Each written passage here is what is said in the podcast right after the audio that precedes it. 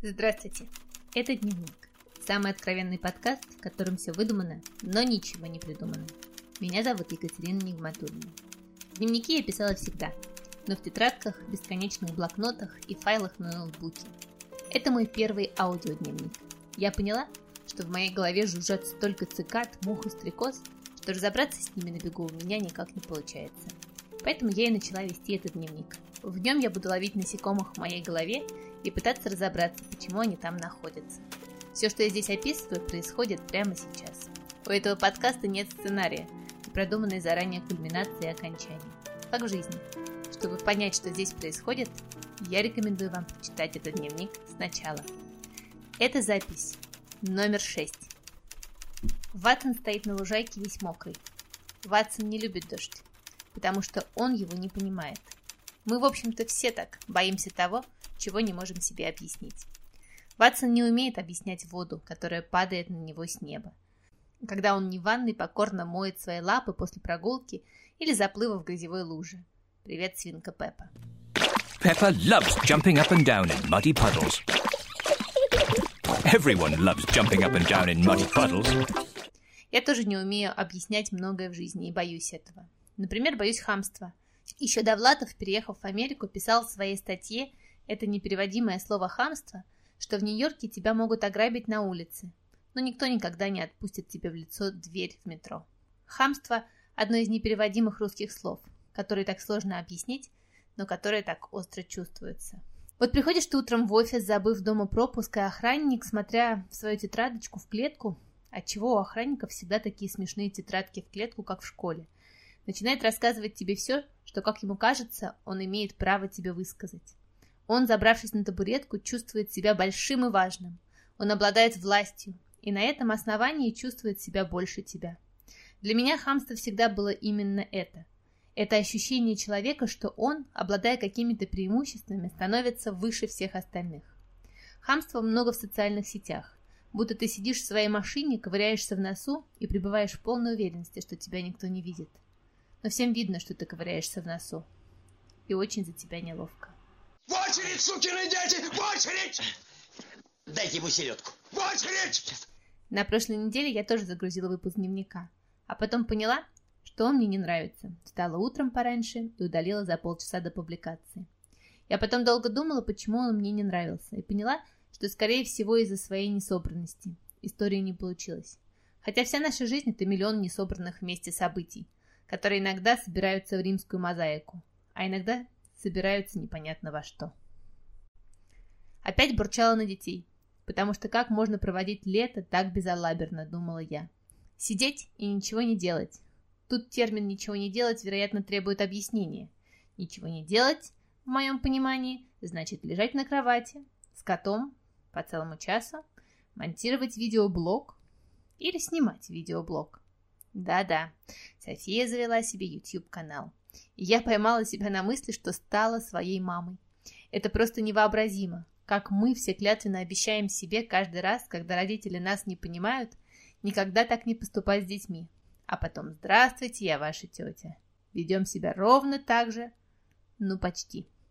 Я очень четко помню тот момент, когда я начала вести свой ЖЖ, и моя мама это очень не одобряла. У нее ко мне было две основных претензии. Претензия первая. Я трачу на него слишком много времени. «Ты постоянно сидишь в интернете», — говорила мне мама. Знаете, что самое ужасное? Это то, что я хочу сказать сейчас Софии. Претензия вторая. Ты там не такая, как в жизни. Боже, второй раз. Это то, что я хочу сказать Софии. Хочу и не говорю, потому что и то, и то, и правда, и неправда. С одной стороны, это действительно у меня тогда занимало много времени. Есть определенная зависимость от появляющейся у тебя социальной значимости – и от любви объяснять себе себя через буквы.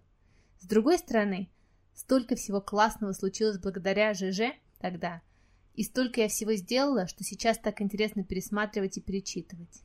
А про то, что мы становимся немного не самим собой, это точно то, над чем стоит подумать. Тут есть проблема того, что часто наше представление о ребенке, будь ему 10 или 20, отличается от его внутреннего представления о себе. Я помню, то я всегда видела себя иначе, чем мои родители, и ощущала себя иначе. И в чем-то они были правы, а в чем-то это был поиск себя внутри себя. И все время Софийкиного влогерства я учусь смотреть на ребенка со стороны и узнавать ее лучше.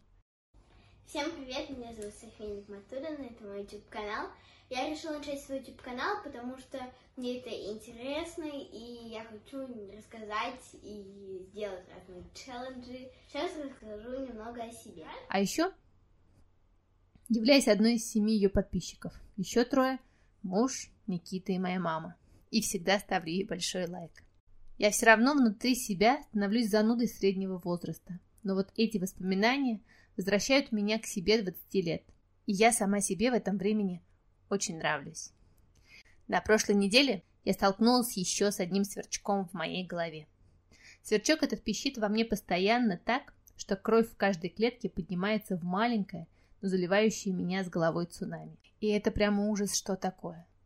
Если мне не нравится человек, с которым я встречаюсь в первый раз, у меня просто возникает ступор, и я ничего не могу с собой поделать. Становлюсь не той собой, которую люблю. Привет, доктор Джекил и мистер Хайд. И фиг знает, что с этим делать.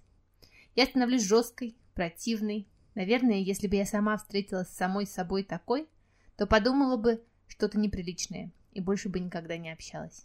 Вот и в этот раз получилось так. Надо разобраться с тем, что это триггерит. А успокаивал меня на этой неделе Акунин. Как же я люблю Акунина. Люблю его слог, люблю его честность, люблю его благородство, люблю его Фандорина и массу, его историю и просто так люблю. Его новый аудиосериал «Просто масса» будто взял меня за руку, отвел меня на вершину высокой горы, где прятался масса, и сказал «Все, ты дома, можно отдохнуть». Я так часто слышу вокруг презрительные мнения об Акунине, а мой рассказ однажды на семинаре по Creative Writing назвали Акунинщиной. Над чем я тогда, сидя одна в комнате, проревела три часа. Еще я хочу, чтобы Фанторин оказался жив. И чтобы было еще много-много его книг, будто сплетенных из черных букв на белом полотне. Потому что каждая его новая книга возвращает меня домой. Это был «Дневник». Самый откровенный подкаст, в котором все выдумано, но ничего не придумано. Меня зовут Екатерина Нигматульна. Подписывайтесь на меня везде, где вы меня слушаете. Ставьте ваши звезды, пишите ваши комментарии. Я буду все-все-все читать. Обязательно. До следующей недели. Пока.